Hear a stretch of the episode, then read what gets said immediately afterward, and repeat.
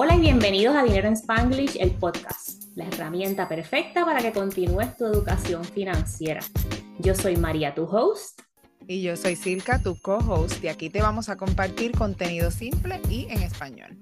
Hoy vamos a hablar con Mai y Félix sobre un tema súper importante, así que invitados especiales con un tema que yo no soy experta, pero ellos ahí les pueden dar información de algunas cositas, así que bienvenidos a ustedes. Muchas gracias. Muchas gracias por, por, invitar, por la invitación. Sí, muchas gracias. Para, para nosotros es un placer estar, ser parte de este podcast y todo. Muchas gracias, María. Y estos dos se han convertido en WhatsApp Friends. Nosotros hemos construido una comunidad de money coaches y nos pasamos hablando por ahí conversaciones privadas. Nunca las voy a compartir con nadie. Pero nada, cuéntame quiénes son Maya y Félix. Pues nosotros somos nosotros siempre pues, comenzamos todo diciendo como que somos dos loquitos que hablamos de finanzas personales en YouTube, pero realmente, ¿verdad? Somos eh, todos una pareja de puertorriqueños que, ¿verdad? Comenzamos un canal en el 2020 para hablar de finanzas personales, ya que las finanzas personales es algo que no nos enseñan en la escuela. Y buscar información para nosotros mismos, nos dimos cuenta, ¿verdad?, de que hay mucha información que las personas desconocen.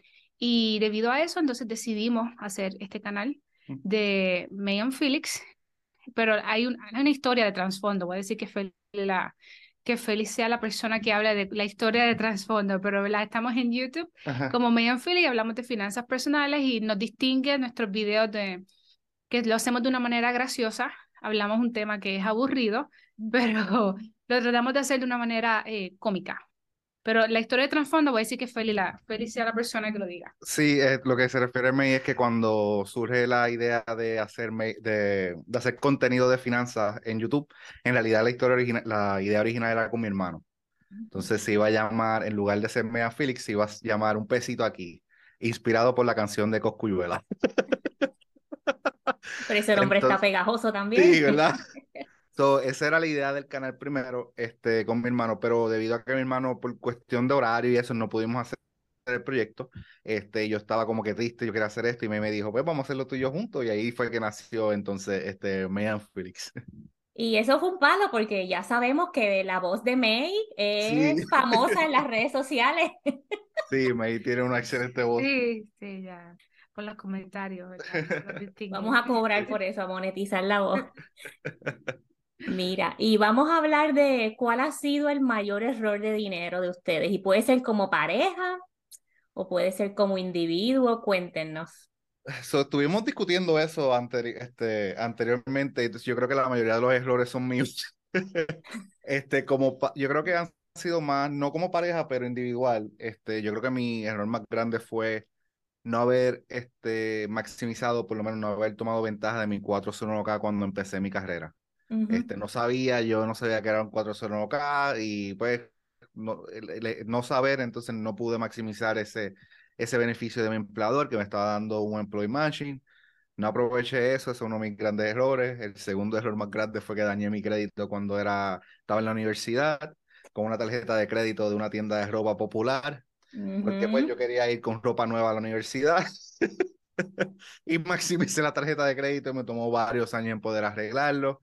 Este, ¿qué más tú dirías? Yo creo que yo diría que eh, no tener una cuenta, un high yield account para cuenta de ahorro, ¿verdad? Si yo hubiese sabido que, ¿verdad? que esas cuentas existían, lo más seguro no hubiese puesto mi dinero en, el banco corriente, eh, ¿verdad? Y ahora tuvieran quizás un poquito más, no tanta la diferencia, pero un poquito más de ahorro. Yo creo que ese sería el error que yo puedo decir, que ahora que conozco, de verdad hubiese hecho eso. Sí, y yo creo que como pareja podríamos decir que, este, porque nosotros tuvimos la suerte de no caer en deudas este, cuando no sabíamos de finanzas personales. Y yo creo que fue más por suerte, o sea, sinceramente, porque fue que nosotros nos mudamos a Estados Unidos y en un periodo, yo diría, de cuatro años, que fue lo que nos tardó para conocer de finanzas personales, nuestra vida fue muy rápida en el sentido de que todo fue trabajo, trabajo, trabajo, trabajo. Trabajo a la casa y de la casa al trabajo. Sí, entonces no nos dio tiempo como para nada, ¿verdad? Era como que solamente teníamos un día para nosotros, si acaso los domingos.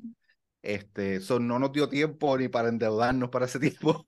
so, tuvimos suerte, pero este, en ese tiempo pudimos haber manejado mejor nuestras finanzas, porque, por ejemplo, nosotros teníamos deuda de tarjetas de crédito, y como eran como dos mil o tres mil dólares, y teníamos el dinero en el banco para pagarla. Es que pensábamos que eso ayudaba al crédito o que esa era la mejor manera de manejarlo. Y yo creo que eso yo diría que fue, ha sido el, el error más grande como, como, como pareja, sí. Y es para que escuchen y vean que estamos al otro lado de los errores. Y no vamos a dejar de cometer errores porque eso sigue pasando, pero los míos son muy similares. Yo me volví loca haciendo shopping en Miami cuando llegué. Después llegó mi hijo y yo no sabía lo caro que eran los daycares. Llegó un punto que yo saqué casi 25 mil dólares del 401k para pagar deuda. Y ahí hice los cálculos y eso a los 60 y pico eran 250 y tantos mil dólares. Cada vez que lo veo me parte el corazón. y, y lo de las cuentas, además del High Yield Savings Account, yo no sabía de la Roth IRA hasta que se me hizo tarde porque nos envolvimos en otra cosa. Nosotros tenemos una IRA para real estate. Entonces, si tiene otra IRA, pues el backdoor se vuelve complicado, whatever, ese es otro episodio. Pero sí, o sea, estamos al otro lado y aprendimos y ahora estamos diciéndole a la gente, tú puedes cambiar también. Exacto. Así mismo es. Ahora, cambiando el rumbo, ¿cuál ha sido la mejor decisión de dinero de ustedes? Y no me digan abrir el canal de YouTube, otra, otra. Yo creo que esta es la mejor, eh, siempre hablamos de esta y siempre decimos lo mismo, yo creo que fue eh, solamente estar con un auto. Este, cuando nosotros nos mudamos acá, solamente tuvimos un auto. Este, eh, por lo menos tenemos la ventaja que vivimos en un área, porque nosotros vivimos en New Jersey, slash, cerca de la ciudad de Nueva York. lo recalco así porque la transportación en esta área es muy buena este, la transportación pública, a lo que me refiero, y todo está cerca. Pero este, tener un carro y poder este, utilizar transportación pública cuando es necesario, por lo menos cuando yo estuve trabajando en mi trabajo profesional, que era en la ciudad de Nueva York, yo cogía el, la guagua, cogía el tren. Pero fíjate, se, se escucha medio complicado, pero en menos de 40 minutos yo llegaba ya a mi trabajo. Este, y es súper rápido. Este, pero tener solamente un carro, porque no solamente es el pagaré del auto, es también la gasolina, los seguros, el estacionamiento en esta área es horrible. Este, eso siempre nosotros decimos que esa fue nuestra mejor decisión financiera porque la tomamos antes de saber de finanzas personales. Y entonces esa nos permitió también poder ahorrar más dinero, poder entonces invertirlo y poder manejarlo porque reducimos un pagaré. Dos. Dos, dos, exacto. El carro, el seguro. El seguro, sí, porque aquí los seguros por lo menos. Y el mantenimiento. Exacto, porque por lo menos acá los seguros, este, yo creo que actualmente estamos pagando como alrededor de mil y pico al año. Este sería otro, otro mil y pico más el pagaré del auto, gasolina. Demasiado. Y eh, estacionamiento, que aquí esta área es malísima, en esta área de New Jersey. Wow. No, pero qué chévere. Yo y admiro a la gente que vive en esa área, usan transportación pública. Y cuando salga este episodio, vamos a tener un nuevo miembro en el grupo de dos, van a ser tres y andar con un coche en el tren. Ay, Dios mío. Pero, lo, pero las personas lo hacen, por lo menos tú lo ves oh, mucho en la ciudad de Nueva York que lo hacen y se llevan los carros y con... Sí, es, bien normal. Y acá por lo menos es bien normal la, este, las personas que utilizan eh, transportación pública, especialmente cuando nosotros vamos a visitar la ciudad de Nueva York, cogemos el, el bus, la guagua, porque es mucho más rápido. Y no tenemos que tener esa pesadilla de tener que buscar estacionamiento en la ciudad de Nueva York, el cual es terrible. Pero, o sea, nosotros sabemos también que esta es una área que, o sea, que tiene esa ventaja versus otras áreas, porque en otro estado, la mayoría de estados, la transportación pública no es igual. Y tengo que hacer la observación de que, la, según artículo, la transportación pública de New Jersey no es la mejor. Ajá. Eh, la única razón por la que nosotros decimos que nosotros tenemos una es por el área donde nos estamos ubicados, pero si nos vamos a otras áreas, en verdad la transportación de New Jersey no es una de las mejores. Sí, son decisiones y trade-offs que uno toma como familia, como individuo, para decir qué es importante, en qué otras cosas puedo utilizar ese dinero, porque ese dinero, esos son cientos de dólares al mes que puedes utilizar en, en muchas otras cosas. Así que los felicito por esa decisión. Ahora, Ustedes, además de hacer unos videos en YouTube brutales y unos reels espectaculares, ustedes hablan de tarjetas de crédito y del crédito. Así que vamos a movernos a ese tema. Si ustedes tienen que decir cuál es el mejor o la puntuación de crédito ideal, ¿qué puntuación ustedes le dirían a la audiencia que debe ser su target? No importa dónde estén, el mínimo que deben tener para tener productos de calidad o lo que sea es este número. ¿Cuál es ese número? Yo diría 750, ¿verdad? 750 en adelante, claro. Si lo tienes mayor que eso, mucho mejor. Pero, 750 es cuando las tarjetas de crédito te pueden dar los mejores intereses o las mejores ofertas. Eh, claro, mientras más alto. Es mejor, o sea, yo diría ya para este, yo opino que ya 750 debería ser tu target, tu meta, este, pero ya cuando tú llegas a más de 770, ya tú estás obteniendo los mejores beneficios eh, en cuanto a tarjetas de crédito y, e intereses para préstamos. O sea, ya si tú tienes 780, 800, pues o sea, te, van a ofrecer, te van a seguir ofreciendo lo mismo, no hay tanta, no hay, tan, no hay diferencia a Después de 750, todos somos iguales, no importa que la gente ponga. E, exacto, es como cuando los exámenes tú tienes 95% y tienes 97%, es lo mismo, es una tienes el mismo, es más o menos lo mismo, después de 770, 750 debería ser tu meta ideal. Para una persona que tiene un crédito de 550 o 600, ¿cómo pueden llegar ahí? Y no sé si podemos hablar de cuánto tiempo les puede tomar llegar ahí, pero al menos qué pueden hacer para que tomen papel y lápiz o den replay al episodio, ¿qué pueden hacer para llegar ahí? Este, lo primero que deberían de hacer es verificar cuáles son las deudas que tienen en tarjetas de crédito. Este, la razón que este, nosotros mencionamos eso primero es porque uno de los criterios más grandes a la hora de evaluar tu crédito es la utilización del total de límite de crédito que tú tengas, cuánto estás utilizando. Entre más alto sea esta deuda que tú tengas, más afecta tu crédito porque entonces los bancos te tienden a ver como un riesgo. O sea, como que hay más probabilidades de que tú no pagues tu, eh, tu cuenta a tiempo. Y por esa razón es un factor tan grande. Eso, trata de trabajar en bajar tus deudas. Este, después, siempre asegúrate a pagar a tiempo, porque es uno de los criterios más importantes. Este, una de las cosas que tú siempre mencionas, mí, que verifique su reporte de crédito. Verificar el reporte de crédito y verificar que este no tenga errores. Le dice algún error, eh, poder disputarlo correctamente. eso es lo más importante. Exacto. Entonces, hay aplicaciones que nosotros recomendamos como Expedient Boost, que permite que tú enlaces tu cuenta de cheque este, con esta aplicación. Entonces, los pagos que tú hagas con como Netflix, este, Hulu, cosas así, este, se van a reportar en tu reporte de crédito y va a hacer que tu montaje eh, suba. Esto es en esto solamente funciona en Experian, pero es una buena manera. Este, si no tienes tarjetas de crédito, puedes tratar de aplicar una tarjeta de crédito asegurada. Esto es la mejor manera de empezar tu crédito, que básicamente es una tarjeta de crédito que tú dejas un colateral. Este, y entonces es usualmente tu límite de crédito. Dependiendo de la tarjeta que tú apliques, ese colateral te lo devuelven. Este, so, por eso nosotros siempre tenemos a, recomendar este, como la Discovery Secure Card, que es muy buena este, y no tiene este, y no tiene cargo anual y te devuelven ese, ese colateral, la tendríamos a recomendar. Pero así, y, y, con el tiempo tú vas a ver que tu puntaje crediticio este, va, va, a subir. Pero toma tiempo. Ah, pero sí, este, en cuanto tiempo, toma tiempo. Este, y especialmente si estamos hablando de una situación de una persona, digamos que tiene bancas rotas, tiene pagos tardes, indagaciones, ese proceso va a tomar este, bastante tiempo y más si lo quieres disputar. Este, una de las cosas que nosotros tenemos, este, nosotros actualmente tenemos un curso que las personas que tengan colecciones, indagaciones y eso y quieren disputarlas, este, nosotros enseñamos cómo tú puedes hacer eso, este, disputarla, te damos las cartas, te damos todas las herramientas para que tú puedas disputar este, todo eso, ¿verdad? Pero yo creo que una de las cosas que queremos recalcar es que, porque a veces piensan con la reparación de crédito de que es como que, ah, yo quiero eliminar esto y ya, o sea, y, y ya elimínamelo y hacerlo rápido. Así no funciona la, la, reparación de crédito. Solamente se puede disputar y pelear cosas que está incorrecta en tu reporte crediticio. Ah. No, no. Ah, yo pensé que me iba a decir algo. Solamente puedes pelear porque pasa mucho que las personas tienen la percepción de que este, ah, me van a eliminar esto de la noche a la mañana y así no funciona. Entonces, este, hay muchas agencias de reparación de crédito que también, a pesar de que no quiero sanar, pero muchas responsables que hacen un trabajo, pero lamentablemente hay muchas también que le venden a la gente como que, ah, este, te, la vamos, te lo vamos a eliminar todo. Te vamos a eliminar esto en un mes. Exacto.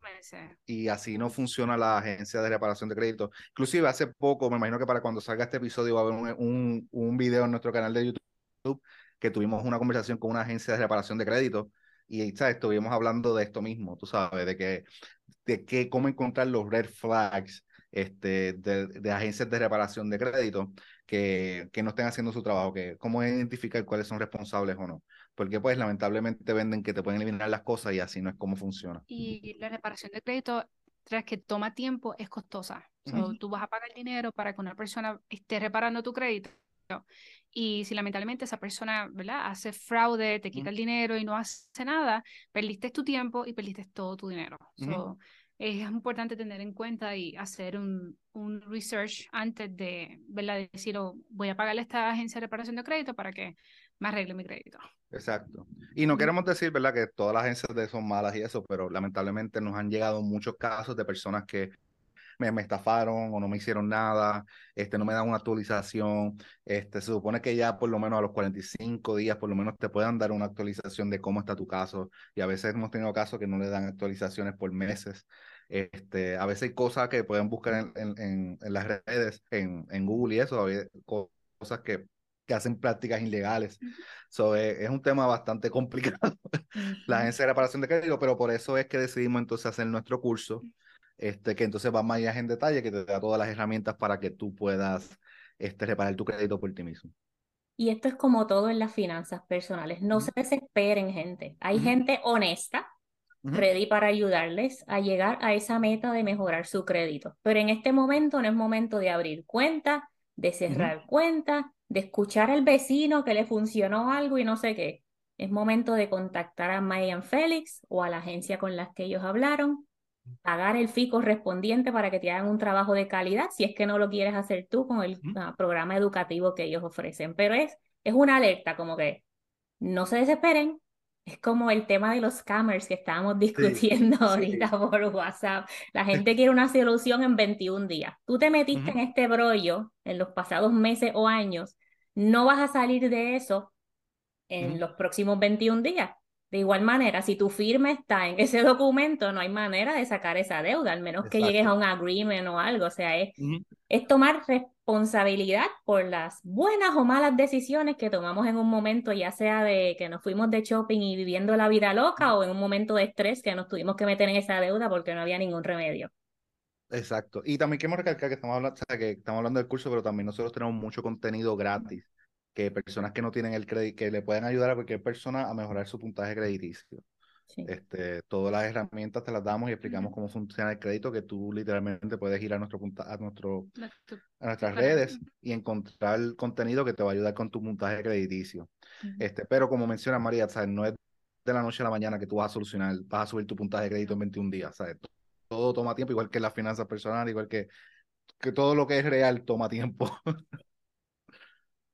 Y entonces, hablando de ese tema, ¿cuál es la mejor y la peor decisión o paso, primer paso que la gente puede tomar para quizás mejorar el crédito? Dijiste unos tips, pero hoy que están escuchándolos, además de ir a su canal de YouTube y consumir ese contenido número uno, si, si, si alguien tiene que hacer algo hoy mismo, esto es lo que tiene que hacer. ¿Qué es de lo que dijeron ahorita, cuál es la número uno? Puede ser, yo no voy a decir, dale, digan ustedes. Yo creo que a verificar el reporte debería ser una, tenemos dos, ¿verdad? Verificar tu reporte de crédito este, por errores. Este, tú puedes obtener tu reporte crediticio en anualcredit.com hasta finales, eh, actualmente lo puedes obtener semanal tu reporte crediticio en los buros de crédito, en cada uno Expedian, Equifax TransUnion, hasta finales de este año 2023. Después, este sería una vez al año. Pero, perdón, ahí tú vas a verificar si hay algún error, porque lamentablemente este, ocurren muchos errores que ponen tu dirección mal, o a lo mejor te están tu nombre. Puede ser que estén poniéndote una deuda que no sea tuya. tú puedes, por eso es que tú quieres verificarlo cada tiempo. eso es algo que puedes hacer rápido. Te metes a los buros de crédito, llenas la aplicación, este, el proceso y ya los obtienes y los puedes ver. Claro, queremos recalcar, tu reporte de crédito es diferente a tu puntaje de crédito. Tu reporte de crédito es básicamente toda, toda la data, toda la información de tus cuentas, pero no te da tu puntaje crediticio. Este, otra de las cosas que nosotros eh, eh, recomendamos sería lo que mencionamos anterior, que fue como que bajar tus deudas. ¿verdad? Porque, o sea, atacar esas deudas, porque esa, ese, si tú tienes una utilización de más de 30 o 40%, eso está literalmente dañando tu puntaje crediticio porque los bancos te están viendo como un riesgo. So, trata de tener un trabajo para bajar tus deudas, que aparte de eso también te va a ayudar con tus finanzas personales. Sí, y ahí um, algunos tips que yo puedo dar por mi parte, además de eso de, de del crédito y el reporte, es si no tienes suficiente dinero para meterle más a esas tarjetas, hay que buscar maneras de hacer dinero como sea. o sea, no, hay, no hay solución mágica mientras menos sea el balance que tienes en tus cuentas en comparación con la línea de crédito, pues mejor. Así que vende el closet, cine de los vecinos, a babysitting, busca manera de generar esos dólares extras que hay por ahí en la calle para que puedas salir de esas deudas lo antes posible. Exacto. En cuanto peor, en la segunda parte de tu pregunta era como cuál es lo peor que puedes hacer con tu crédito, endeudarte. Endeudarte. Tú sabes. O pagar tarde tus Pa- tarjetas. Ese es el peor error. Exacto. Eh, un pago tarde puedes, puede quitarle 100 puntos a tu puntaje de crédito y se va a quedar en tu reporte Oh, por wow. muchos años. So, es importante, ¿verdad? Tratar de hacer esos pagos a tiempo y no seguir endeudándote. Sí, porque como mencionó May, dura este, un pago tarde de más de 30 días durante tu puntaje credi- crediticio 7 años y afecta por lo menos ese primer año hasta 100 puntos.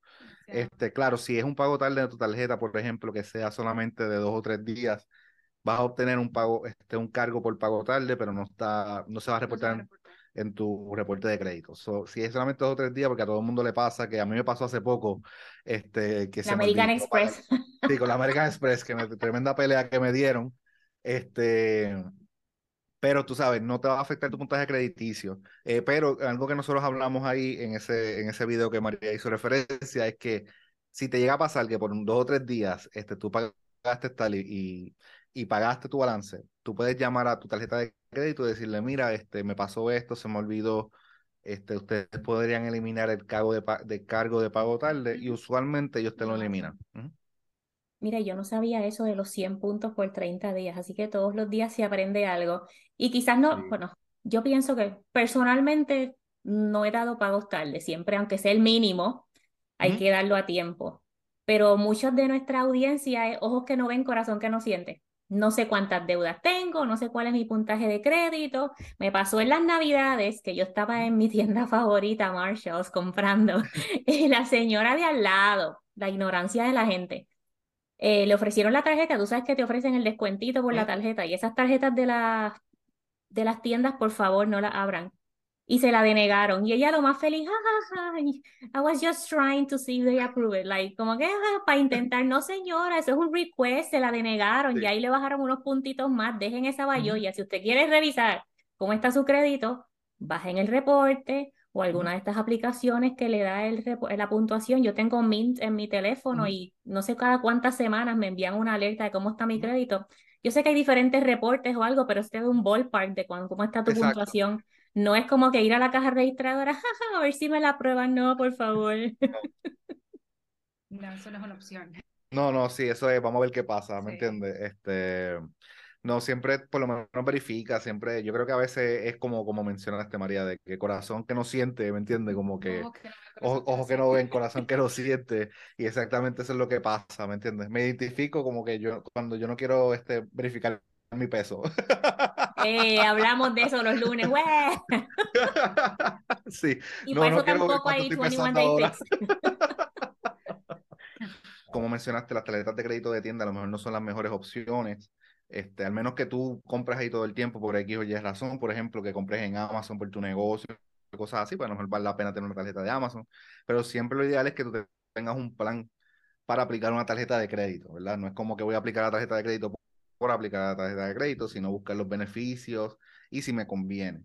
Esta, una de las preguntas que son, nosotros siempre recibimos es cuál es la mejor tarjeta de crédito. Eh, ¿cuántas, ¿Cuántas tarjetas de ¿Cuántas crédito? Tener? Eso es depende, o sea, eso depende de cuánto tú puedes manejar. Si puedes manejar una responsablemente, perfecto. Si puedes manejar cinco, perfecto. Si no puedes manejar ninguna, también hay personas que están sin tarjetas de crédito y tienen sus finanzas en orden y todo, y eso es mucho más importante. Correcto.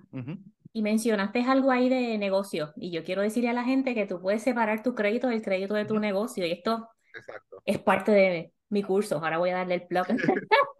Pero tú puedes también am, separar las finanzas de tu negocio y las personales con un tax ID y todo. Así que porque tengas un negocio que los pasa mucho en nuestra comunidad, no significa que tienes que usar tu crédito personal. Eso es un crédito aparte, gente. Y ahí no temes, si el negocio se va a ajuste, tu crédito no se fue.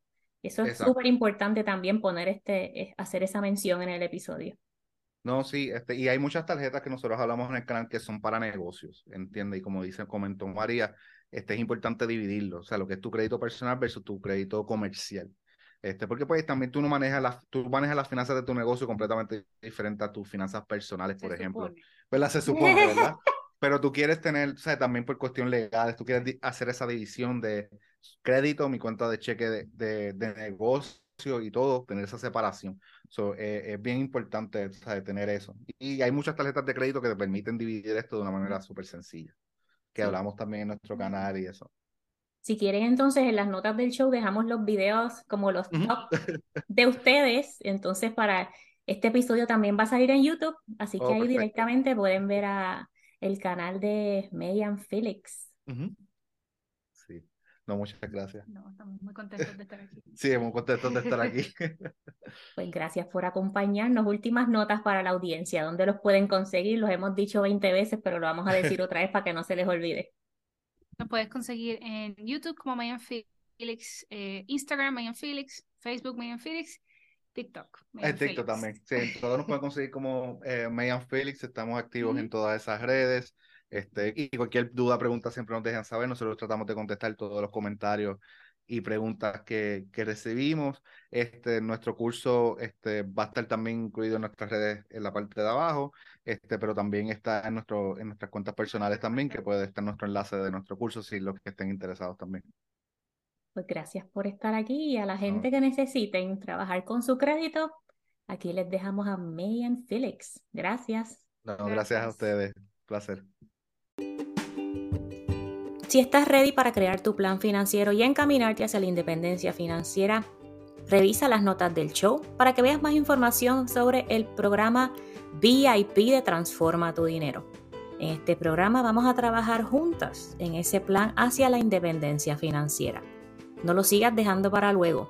Tú y tu futuro te lo van a agradecer.